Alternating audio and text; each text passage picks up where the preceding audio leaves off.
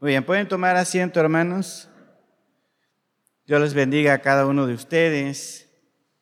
Como hemos ya anunciado, hoy tendremos la continuación de la sesión de negocios. Hace 15 días no pudimos terminar. Hablamos sobre varios temas, escuchamos varios informes, pero no pudimos concluir la sesión de negocios, así que hoy vamos a tener la conclusión de la sesión de negocios, si, si tenemos el quórum suficiente. Así que por esa razón entramos, como es nuestra costumbre, a la clase de la escuela dominical.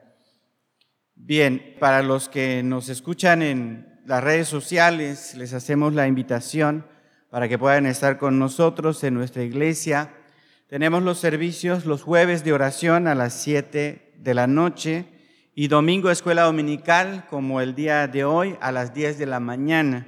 Así que todos los que nos escuchen por alguna red social, les invitamos cordialmente a que puedan estar con nosotros en estos días. La dirección es calle Venado, Colonia Tomás Garrido, en Comalcalco, Tabasco y nuestra iglesia se llama Iglesia Bautista Maranata. Gracias a Dios tenemos ya 19 años aproximadamente en la colonia Tomás Garrido, aunque nuestra iglesia tiene más años desde que empezó como misión, pero en la colonia aproximadamente son 19, 19 años. Así que les invitamos, no se confundan, es Iglesia Bautista Maranata calle Venado. Muy bien, vamos a entrar entonces, hermanos, los que estamos aquí, al tema que nos ocupa de nuestra serie Distintivos Bautistas, que tiene que ver en esta ocasión con el tema de dos puestos eclesiásticos. Dos puestos eclesiásticos. ¿Cuáles son estos dos puestos eclesiásticos o estos dos puestos que eh, la iglesia debe tener sí o sí son pastores y diáconos. La Biblia nos enseña que la iglesia ha sido dotada de un liderazgo que se puede observar en el Nuevo Testamento. En la iglesia primitiva nosotros tenemos la evidencia de que solamente existían dos puestos en la iglesia dos puestos oficiales para proveer liderazgo. Y como bautistas, hermanos, nosotros afirmamos que el gobierno eclesial a lo largo de los años solo ha mantenido estos dos puestos. La iglesia del Nuevo Testamento nos habla de pastor y diáconos, o pastores y diáconos. Los bautistas entonces creemos que la Biblia enseña que todos los cristianos, si bien son llamados, hermanos, a ministrar, a servir en la iglesia, todos los cristianos podemos hacer este trabajo de servirnos unos a otros en el nombre de Cristo Jesús. Sin excepción alguno, todos los cristianos podemos hacer esto el papel específico en el ministerio de pastores y diáconos es algo que no todos los cristianos pueden realizar. No sé si se entiende, hermanos. Todos los cristianos somos llamados a servir, a ministrar en el nombre de Cristo Jesús. Pero cuando se habla de estos puestos en la iglesia, de pastores y diáconos, no todos los creyentes pueden llevar estas funciones en la iglesia local. Esto es algo que nosotros como bautistas entendemos que es una aspiración que el ser humano puede llegar a tener, pero que es algo que va más allá de la intención personal la intención personal. Así que todos somos llamados a servir, a ministrar en la iglesia, pero hay personas específicas que son llamadas a servir como pastores y como diáconos. ¿Hasta aquí estamos de acuerdo, hermanos? Bien, vamos a hablar entonces en primer lugar de los pastores. Esta es una enseñanza, hermanos, que nosotros conocemos muy bien. Son de las enseñanzas más populares dentro de los distintivos bautistas. Así que esperamos no, no, no tardarnos demasiado, ¿verdad? En las otras lecciones hemos tenido hasta dos domingos para poder desarrollar, pero yo espero en, esta, en este domingo, en esta ocasión, poder hablar de manera general, hermanos, de manera general sobre este tema de los pastores y los diáconos. ¿Por qué? Porque es una enseñanza más conocida que las otras y yo creo que la mayoría de ustedes van a reconocer lo que vamos a hablar y no va a haber necesidad de profundizar. Entonces, cuando hablamos de los pastores dentro de la denominación bautista, nosotros afirmamos que es uno de los oficios que debe tener la iglesia. La iglesia debe tener un pastor y que al tener un pastor está siguiendo el patrón del Nuevo Testamento. Si una iglesia no tiene pastor, si una iglesia se desarrolla a través de otra clase de liderazgo, no está siguiendo el patrón bíblico, el patrón del Nuevo Testamento. La Biblia, el Nuevo Testamento nos habla, nos habla de esto. No es posible tener una iglesia si no hay este liderazgo funcionando. Y la Biblia, hermanos, habla de tres palabras para el mismo puesto. En la Biblia nosotros encontramos tres palabras diferentes que hablan sobre el mismo puesto. En la Biblia nosotros encontramos la palabra de anciano, encontramos en la Biblia también la palabra pastor y también encontramos en la Biblia la palabra obispo. Son tres términos que están en la Biblia y que nosotros creemos como bautistas, como denominación, que están hablando de la misma persona, no de diferentes personas, no de diferentes cargos, sino que anciano, pastor u obispo son la misma persona. ¿Por qué es importante esta distinción? Porque en otras denominaciones, en otras iglesias, estas palabras se han usado para hablar de diferentes personas dentro del liderazgo de la iglesia. Hay iglesias que piensan que los ancianos son un tipo de líderes, que el pastor es otro tipo de líder y que el obispo es otra clase de líder, que están como en diferentes posiciones y en algunas iglesias incluso en diferente rango. ¿Se entiende? Es decir, no es lo mismo en otras denominaciones hablar de un anciano de la iglesia que hablar del pastor de la iglesia. En estas otras denominaciones no es lo mismo hablar del pastor de la iglesia que del obispo de tal o cual región. ¿Sí se entiende, hermano, la diferencia? Hay otras denominaciones que al mirar estas palabras en el Nuevo Testamento, piensan que el liderazgo en la iglesia tiene que tener estas diferentes clases de personas en diferentes puestos, llamándoles eh, ancianos o ancianos, llamándoles pastores o llamándoles obispos. Pero nosotros vemos en la Biblia y esto es la creencia dentro de nuestra denominación. Este es un distintivo de nosotros como bautistas que creemos que en el idioma griego del Nuevo Testamento, estas palabras se refieren a diferentes funciones y no a diferentes personas. Es la misma persona haciendo diferentes funciones, haciendo la función de anciano, haciendo la función de pastor y haciendo la función de obispo. Pero es la misma persona, la misma persona.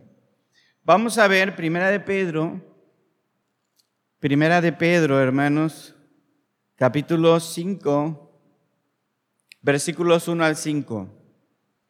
Dice, ruego a los ancianos que están entre vosotros, yo anciano también con ellos, y testigo de los padecimientos de Cristo, que soy también participante de la gloria que será revelada.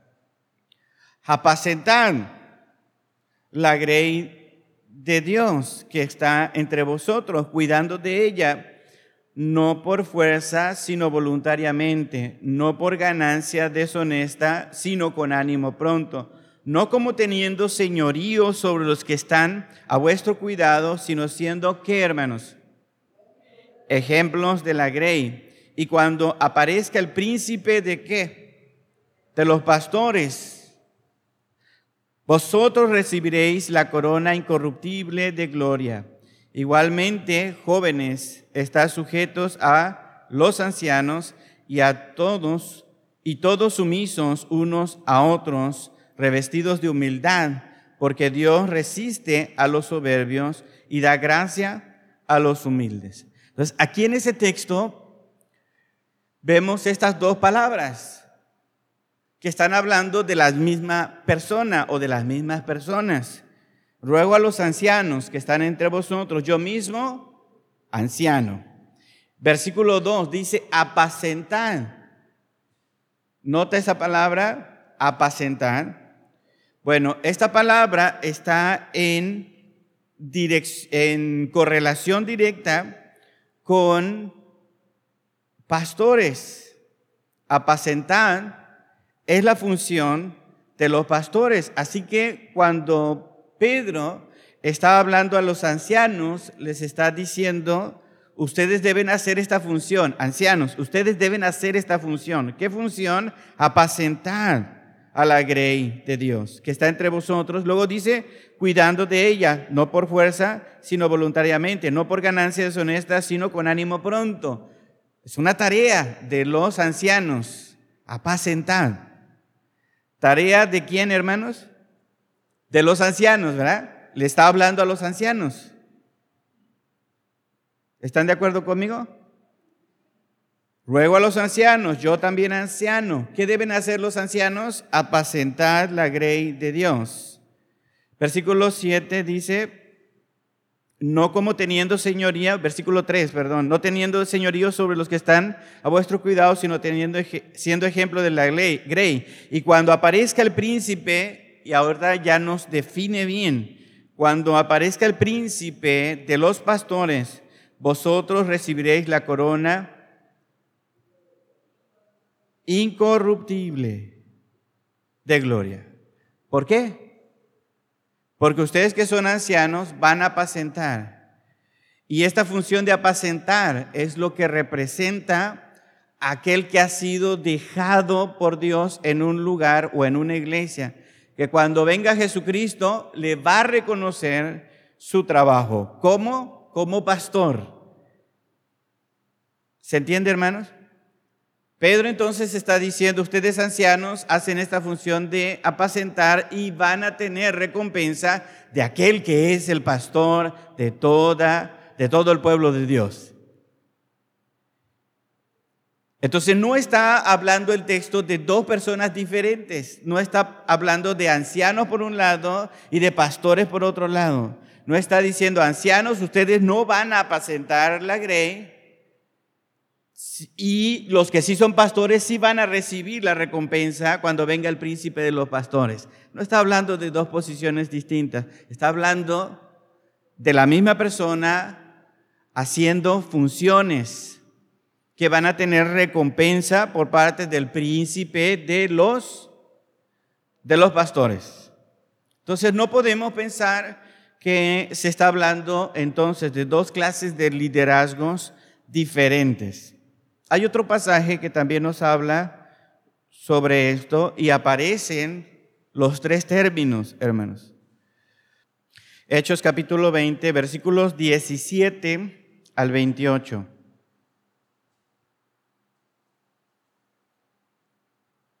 Repito la cita, Hechos capítulo 20 del versículo 17 al 28. Dice este texto, hermanos. Enviando pues desde Mileto a Éfeso, hizo llamar a los ancianos de la iglesia.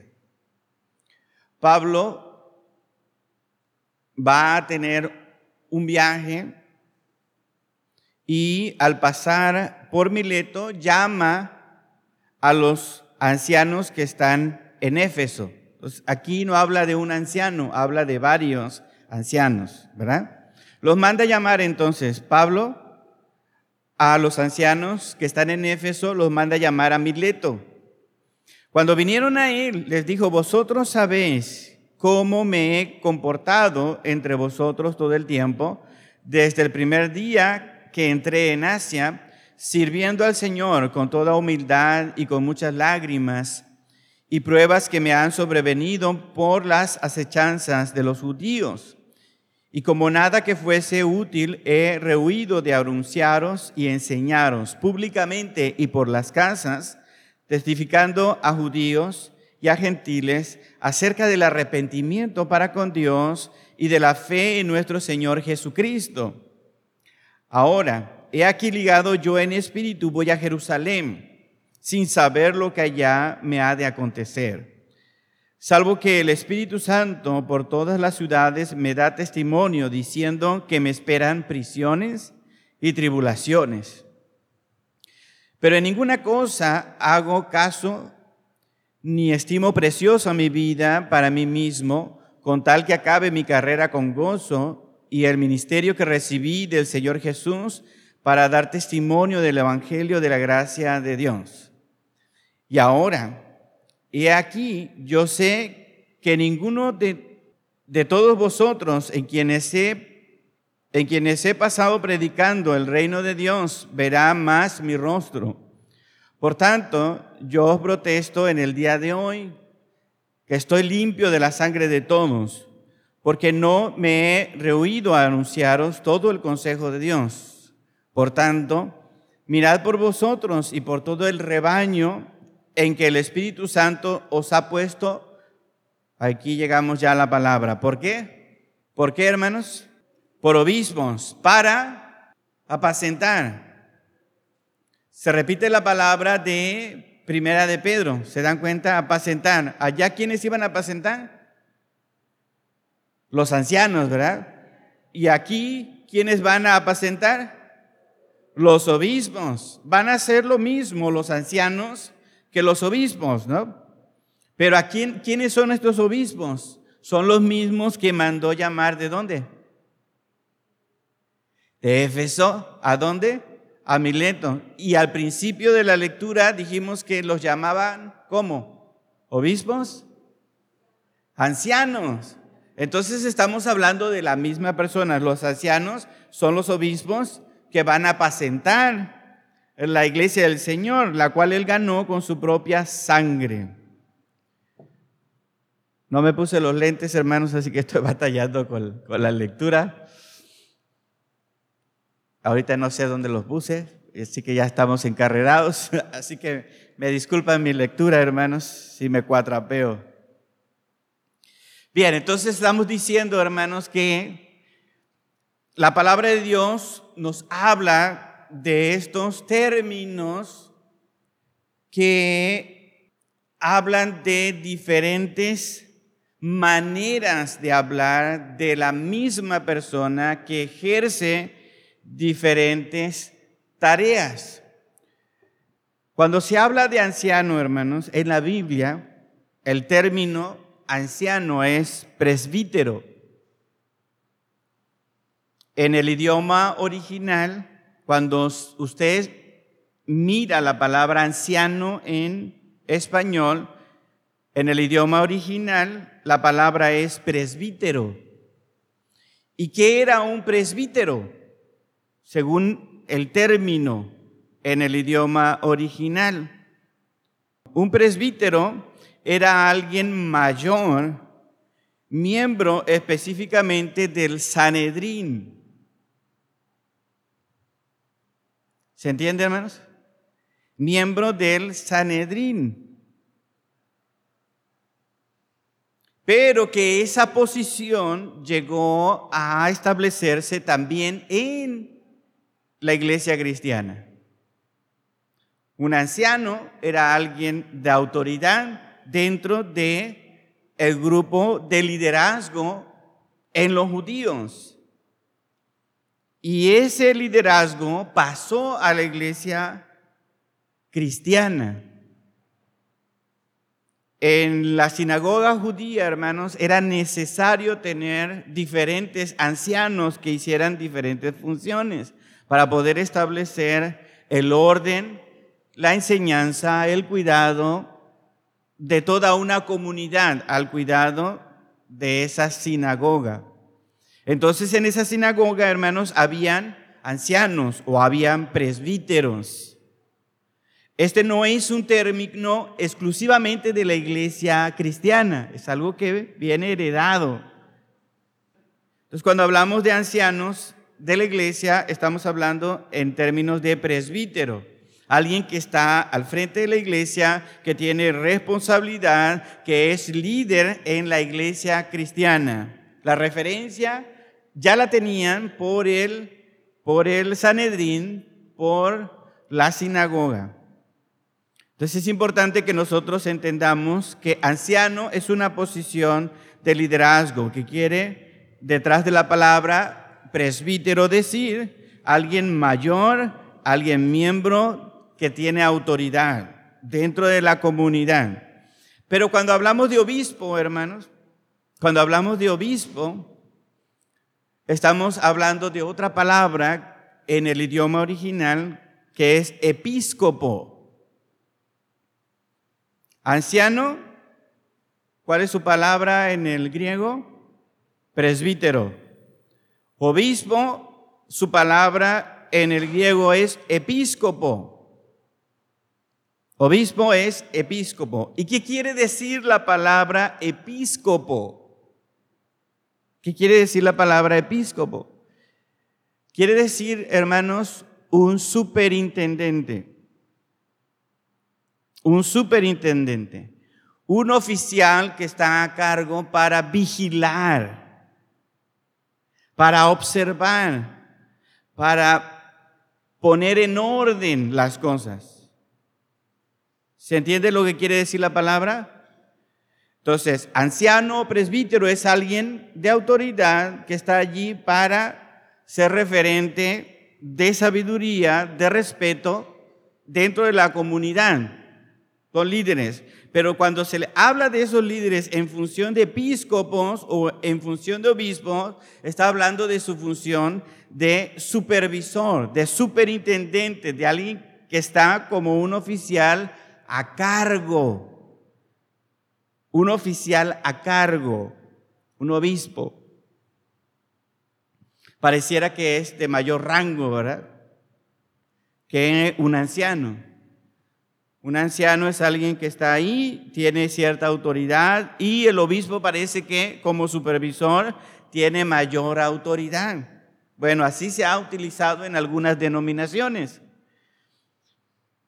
Pero al mirar sus funciones dentro de la iglesia vemos que es exactamente el mismo que los ancianos. Los ancianos deben apacentar la grey y los obispos también deben apacentar la grey, según este pasaje, el del versículo 28. Hechos 20, 28. Mirad por vosotros y por todo el rebaño en que el Espíritu Santo os ha puesto por obispos para apacentar, apacentar la iglesia del Señor.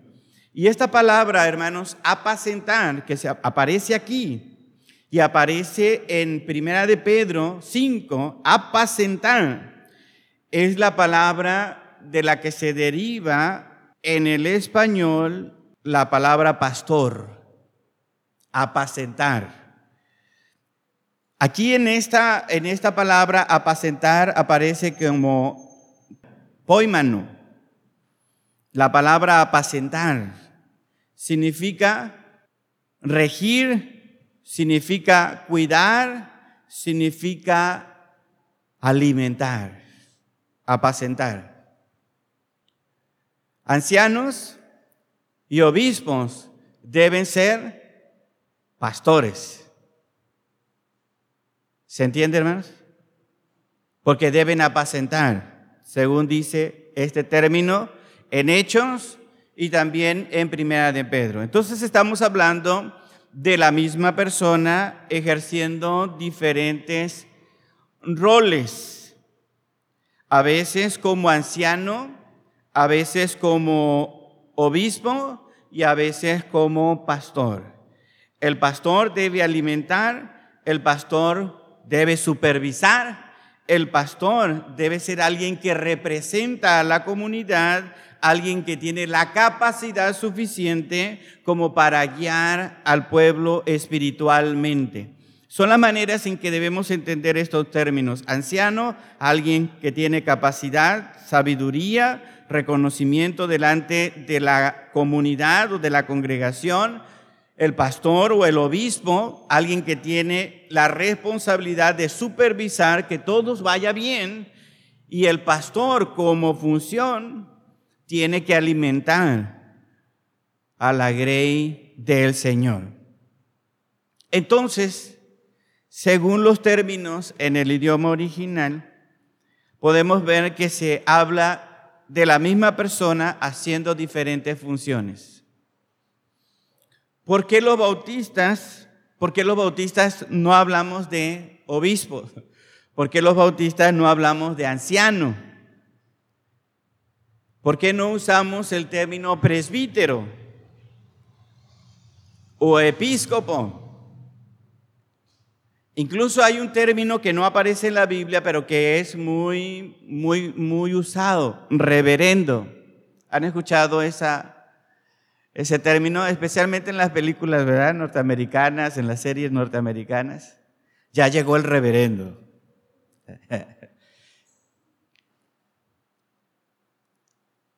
No aparece en la Biblia, pero es un término también muy usado dentro de las órdenes religiosas. ¿Por qué se usa ese término en el día de hoy? Bueno, dentro del ámbito religioso y académico, hablar a alguien con el título de reverendo es decir que es una persona que ya estudió y ha sido evaluado y consagrado. En términos eclesiásticos de una orden religiosa y en términos académicos alguien que estudió, que se graduó, que ha sido titulado y que además se le ha impuesto las manos como pastor. Entonces, en la academia dice, ya llegó el reverendo fulano de tal. Bueno, esos son modismos, no es algo que nosotros podamos ver en la Biblia como tal, la palabra reverendo. Pero no usamos nosotros como bautistas mucho el término reverendo, ni anciano, ni presbítero, ni obispo. ¿Por qué? Porque hemos visto a través de la historia de la iglesia que esos términos se han usado más en un sentido ah, jerárquico, autoritario, como buscando tener un privilegio sobre la congregación, sobre la iglesia de Jesucristo, buscando una autoridad que no es la que establece el Nuevo Testamento, ni como reverendo, ni como anciano, ni como obispo. Así que dentro de nuestra denominación se ha optado desde mucho tiempo atrás usar el término pastor, más en que en su función de pastorear apacentar la grey. ¿Qué es apacentar la grey? Específicamente en términos bíblicos es proveer el alimento para las ovejas. Esa es la función principal de un pastor, proveer el alimento. Vamos a ir a tal lugar, ovejitas. Vamos a abrir el, el corral y vámonos hacia tal área. Vamos a caminar todos hacia allá. Va el pastor dirigiendo a sus ovejitas y las lleva al lugar donde hay buenos pastos. Buenos pastos. Se acaba ese pasto ahí, mueve el rebaño a otro lado, ¿verdad? ¿Para qué? Para que pueda tener el alimento suficiente cada día, cada semana. Y esas ovejas puedan alimentarse correctamente, puedan desarrollarse correctamente, puedan reproducirse adecuadamente, no tengan ninguna clase de parásitos, ninguna clase de peligros que puedan venir a matar a las ovejas o a dispersar a las ovejas o a destantear a las ovejas. Es una metáfora, por supuesto. El Antiguo Testamento y el Nuevo Testamento usaron mucho la metáfora del pastor para dar a entender el cuidado de Dios por su pueblo, el cuidado de ciertos líderes políticos y religiosos para el pueblo de Israel. Y también en el Nuevo Testamento se usa en forma figurada para el trabajo que los líderes al frente de la iglesia deben tener.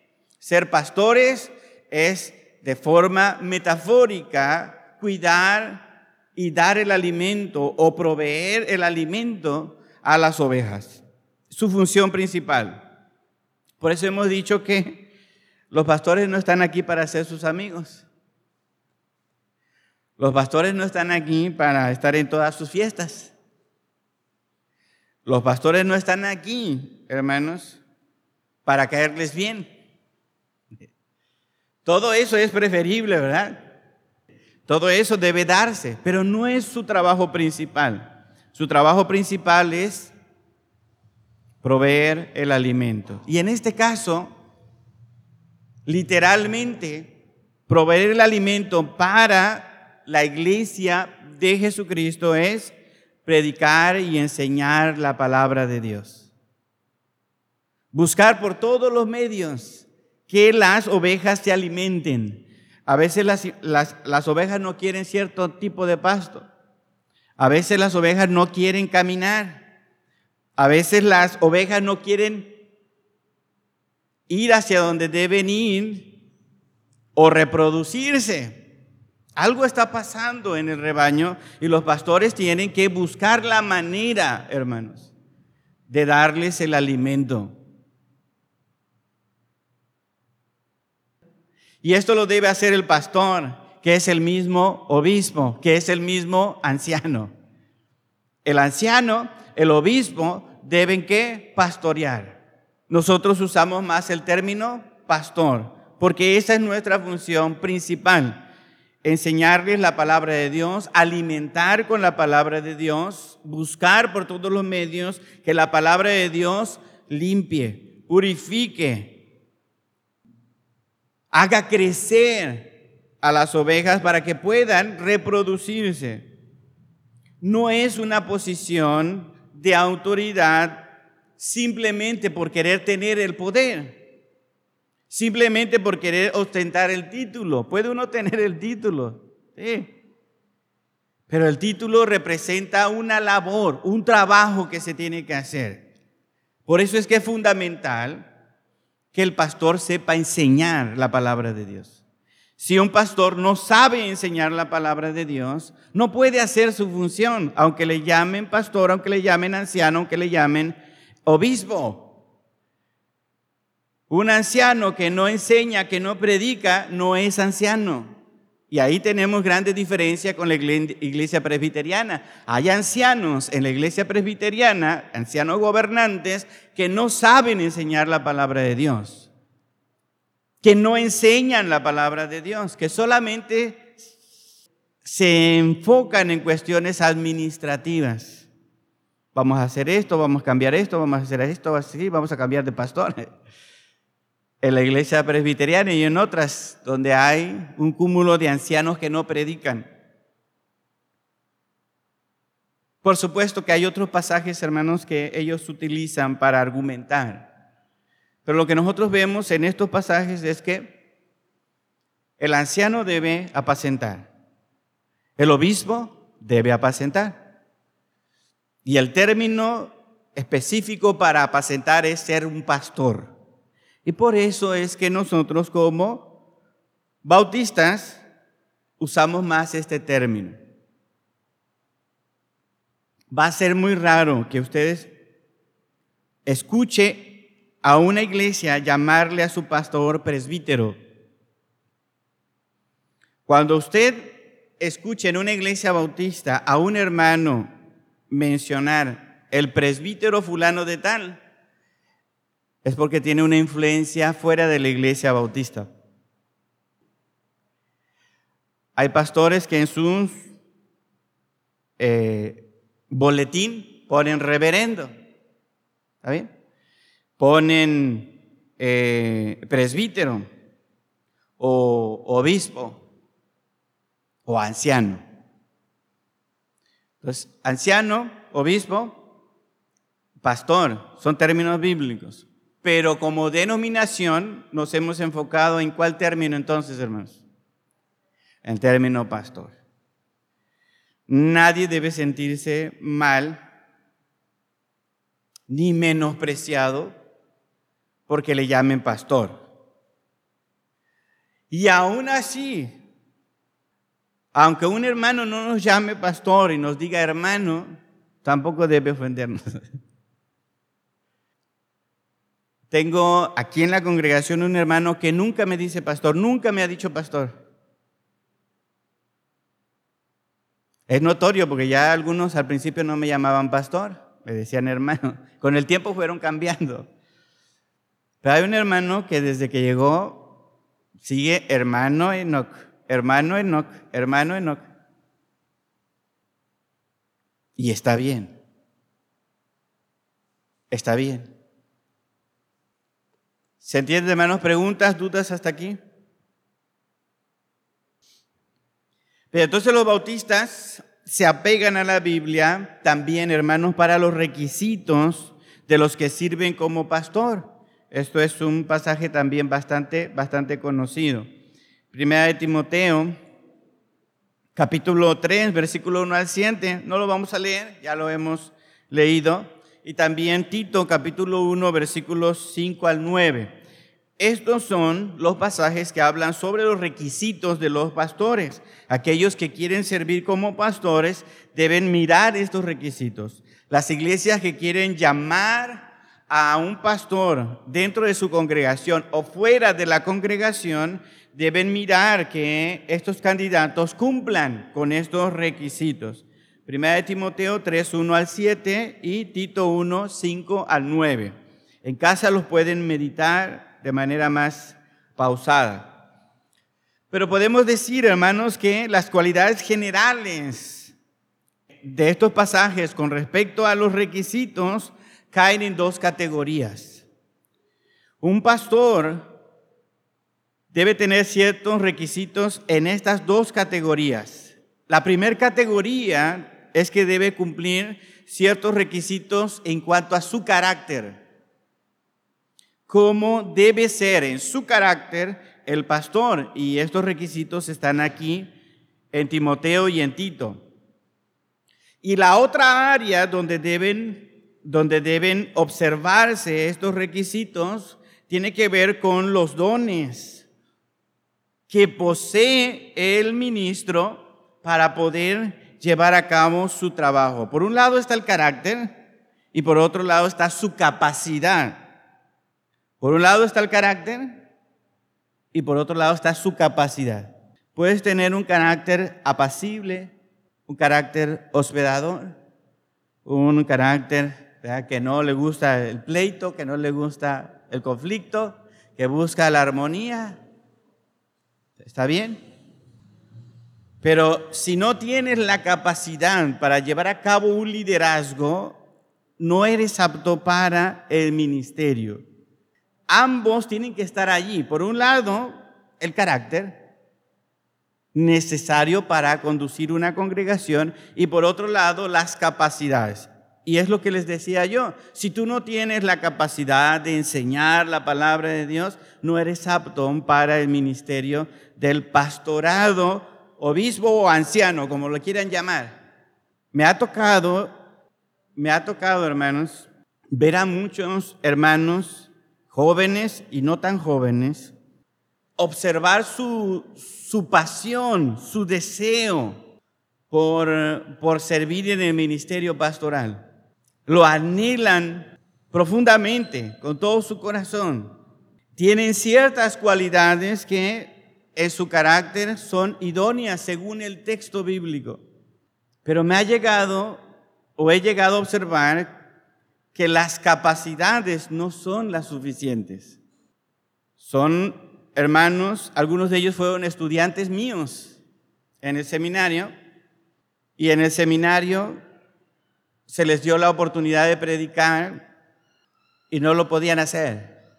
Se dijo, bueno, tal vez están empezando, todavía no tienen las tablas necesarias, ¿verdad? No tienen la habilidad. Vamos a seguirle dando oportunidad. Salieron del seminario y empezaron a funcionar en alguna iglesia, en algún ministerio.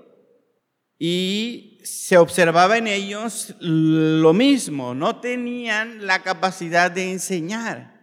Lo que enseñaban de la palabra de Dios no era claro, no era entendible, no tenía un hilo conductor. Hablaban de muchas cosas escriturales, muchas cosas espirituales, pero todas revueltas sin saber exactamente de qué estaba hablando.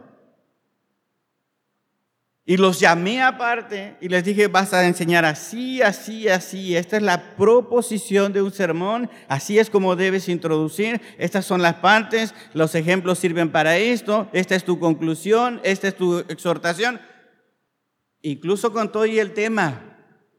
Ya todo el sermón escrito. Repasándolo con ellos. Esto es lo que vas a decir.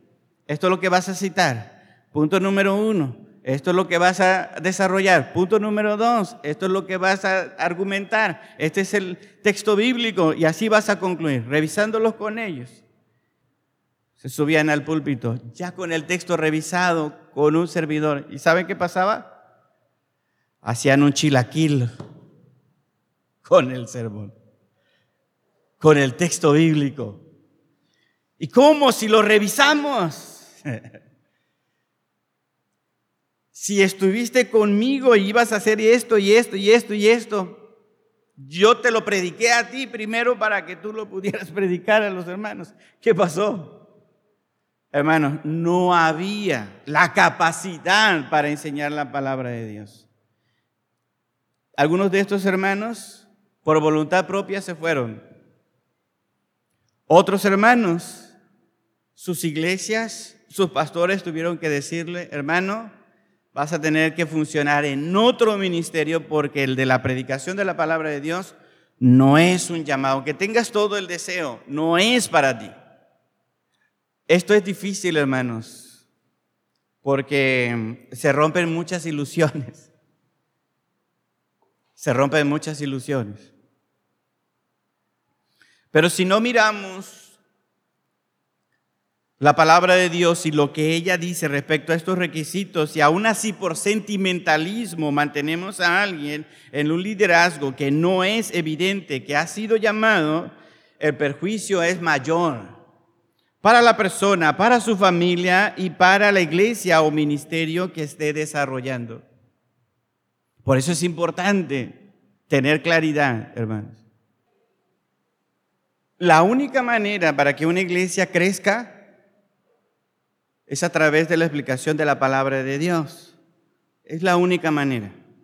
La única forma para que una persona salga de la oscuridad, de las tinieblas, de las garras del diablo, hermanos, es la palabra de Dios.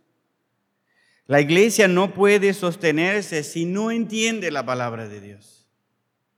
Por eso es importante que quienes estén encargados de enseñar la palabra de Dios, encargados de predicar la palabra de Dios, tengan claridad al momento de hablar, al momento de exponer. Porque si tú no entiendes el mensaje, si tú no entiendes la enseñanza, si tú no entiendes la predicación, no hay beneficio para tu alma como congregante. ¿Se entiende más? A veces Sucede que, como dice la hermana Dorcas, hay hermanos que no tienen claridad en la predicación, en su enseñanza, y pueden llegar a estar confundidos con su llamamiento. ¿Por qué? Porque tienen el deseo, el deseo. Pero no es solamente el deseo el que, el que puede avalar el que alguien está siendo llamado o no. siempre se ha manejado en la historia de la iglesia dos clases de llamamientos, el llamamiento interno y el llamamiento externo. ¿Cuál es el llamamiento interno? Es el deseo por servir. Es algo que Dios da, pone en el corazón, el deseo de servir, el deseo de pastorear. Incluso el pasaje de Timoteo es el que desea ser obispo, buena obra desea. Buena obra desea. Y es un deseo que está ahí en el corazón. Dios pone ese deseo.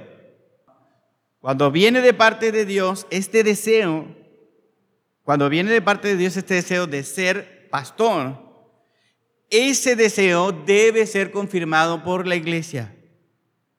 Debe ser confirmado por la Ese, esa confirmación de la iglesia, hermanos, se le llama el llamamiento externo. Las demás gentes tienen que mirar que evidentemente tú eres alguien llamado. Tú eres alguien que se preocupa por la obra de Dios, que se enfoca en la palabra de Dios, que la enseña por todos los medios posibles. Está bien, el pastor no me va a dar el púlpito, no importa. Yo voy a predicar. Y predica donde sea.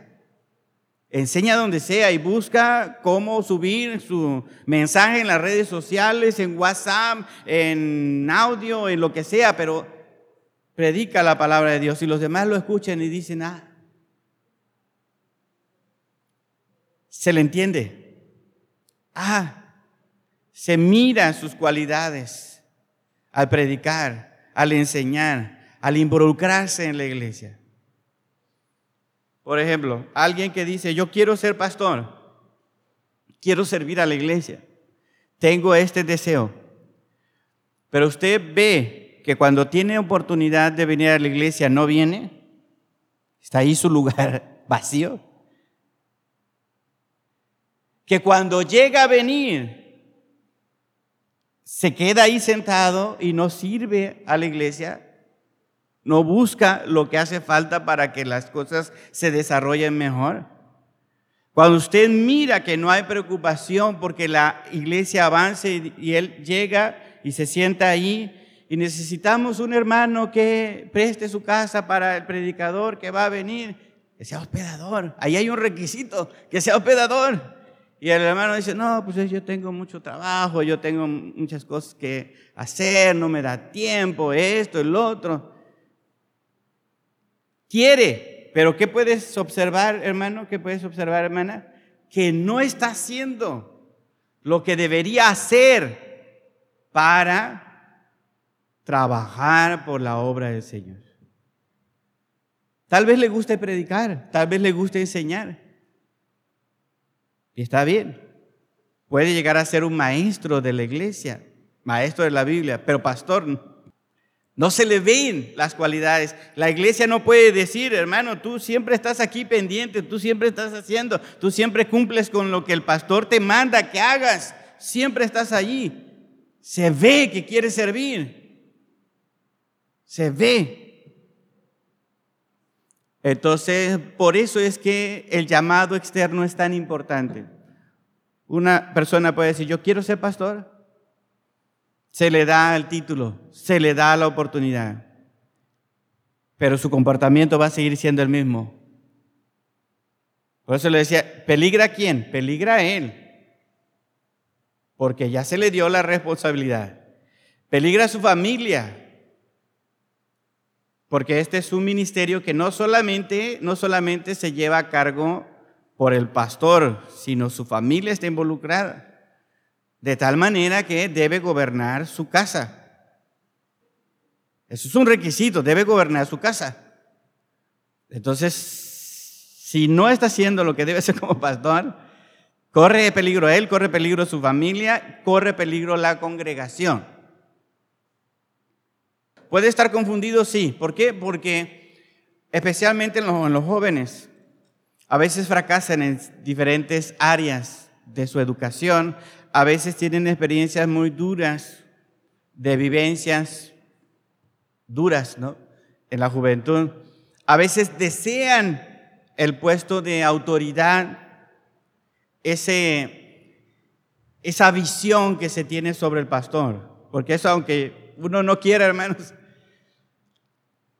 cuando ya alguien conoce que fulano de tal es un pastor de tiempo, esa persona entra y no es lo mismo. La gente se calla.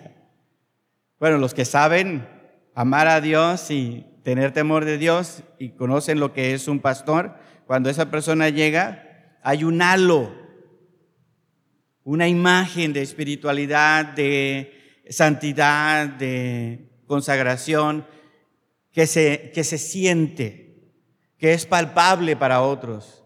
Y a veces como jóvenes, yo quiero eso. Y si estás en una iglesia donde el pastor, por ejemplo, está bien económicamente, hay jóvenes que dicen, yo quiero tener el carro del pastor. Yo quiero tener la casa del pastor. Yo quiero tener los hijos del pastor. Cuando se portan bien, ¿verdad?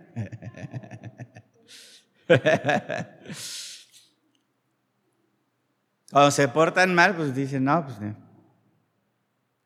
Pero hay varias cosas. No, pues el pastor hace algo y le va bien. Ese no se ve que sufra mucho.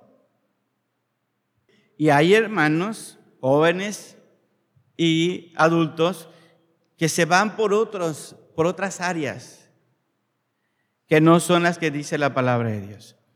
Bueno, vayamos con el área de los diáconos. Los diáconos. Es el segundo oficio, hermanos, que aparece en la Biblia, los diáconos.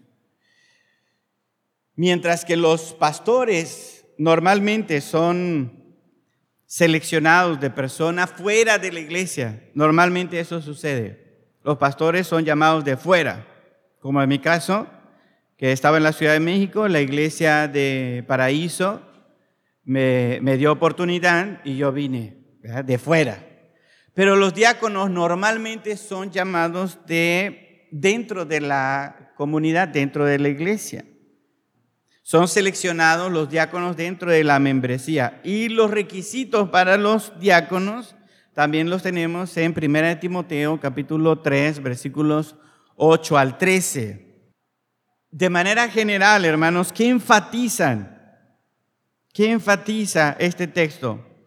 En los diáconos. Por un lado, también enfatiza el carácter de los diáconos, cómo deben ser los diáconos. ¿Por qué? Porque van a estar en contacto con la gente, van a tener responsabilidades económicas, materiales, van a distribuir bienes, hermanos, los diáconos. Así que ellos tienen que tener cualidades en el carácter pero también tienen que tener buenas relaciones en la iglesia y fuera de la iglesia. Los diáconos, entonces, aunque no se les piden ciertas cualidades para llevar a cabo el ministerio de la predicación y la enseñanza, sí se les piden requisitos que tienen que ver con las relaciones. Un diácono debe ser llamado por la iglesia debe estar calificado en su carácter, debe tener una fe profunda que depende del Espíritu Santo y debe tener buenas relaciones con la membresía. Y esto incluye a su pastor.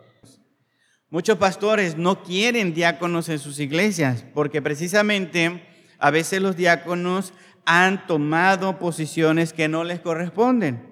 Hechos capítulo 6, versículo 1 al 6, hermanos, también es un texto conocido, registra el comienzo de los diáconos. Y ahí nosotros vemos que su principal función es ver por las necesidades físicas de la congregación, necesidades físicas de la congregación, los diáconos, en comparación con los pastores que ellos tienen que ver por sus necesidades espirituales, pastores espirituales Diáconos materiales.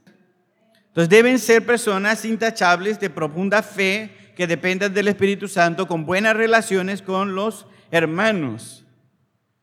Para seleccionar diáconos, hermanos, toda la iglesia debe estar involucrada. Toda la iglesia debe estar involucrada. Para quitar diáconos, ¿qué se esperaría entonces? Que toda la iglesia esté involucrada. A menos que sea un, un escándalo, que haya que actuar rápido, hermanos, que haya que actuar rápido. Entonces el pastor junta a los otros diáconos, pasa esto, esto y esto y esto con este diácono. Inmediatamente hay que cesarlo. Y en la próxima sesión de negocios avisarle a la iglesia.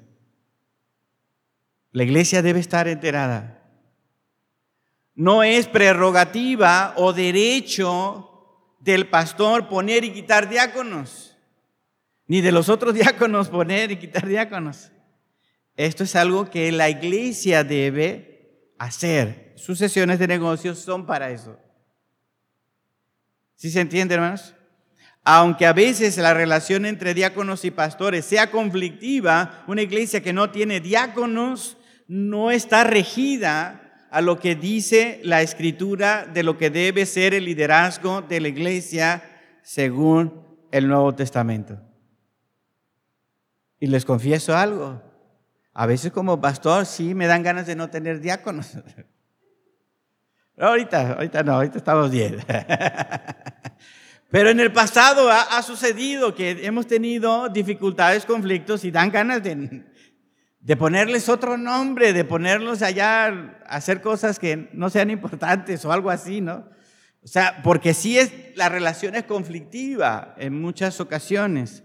Pero cuando el pastor y los diáconos saben cuál es su posición, cada quien se ayudan mutuamente, se animan, se estimulan para el servicio del Señor. Es una relación de mucho crecimiento. Es una relación muy benéfica para la iglesia.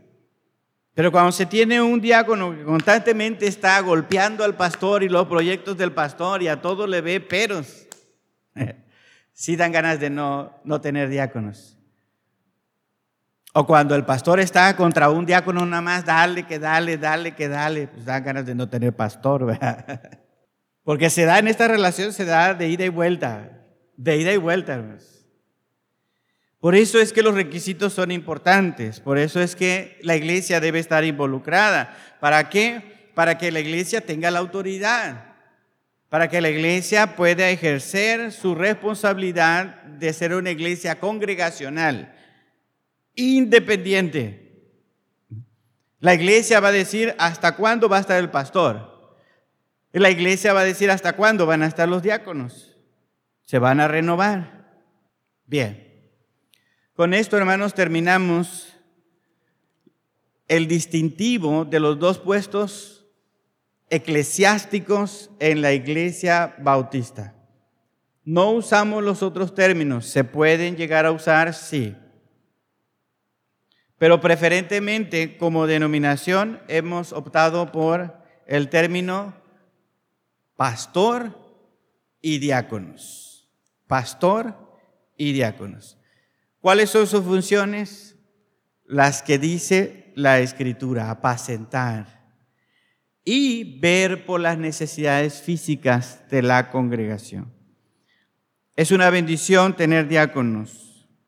A veces la iglesia les encarga ciertas responsabilidades como despensas, como visitación, como velar por los pobres que hay en la sociedad, estar pendiente de las necesidades físicas del pastor, atender la mesa del Señor y tener hermanos que hagan ese trabajo en la iglesia es una gran, gran bendición para todos, para todos. ¿Es algo a lo que se puede aspirar? Sí. Pero nunca vamos a dejar de lado a la iglesia. No debemos dejar de lado a la iglesia. Vamos a ponernos de pie, vamos a orar. Padre Santo, te damos gracias, Señor, por la lección que el día de hoy pudimos revisar. Ayúdanos, Señor, a tener un corazón siempre dispuesto a ser corregido por tu palabra son muchos los anhelos y deseos que nosotros podemos llegar a tener. al mirar nuestra iglesia, Señor, y, y observar al pastor que tenemos o a los diáconos que tenemos. Y a veces querer utilizar otros títulos o utilizar otras personas, Señor, pero tú has dejado, Padre, que esta enseñanza esté en tu palabra para guiarnos.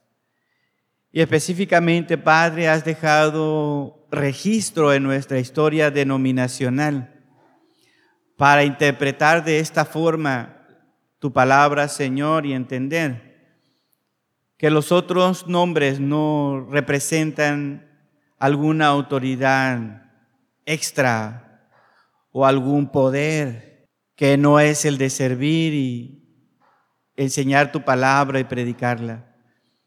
Permítenos, Señor, ser una iglesia que siempre busque tener estos dos ministerios ordenados en nuestra congregación.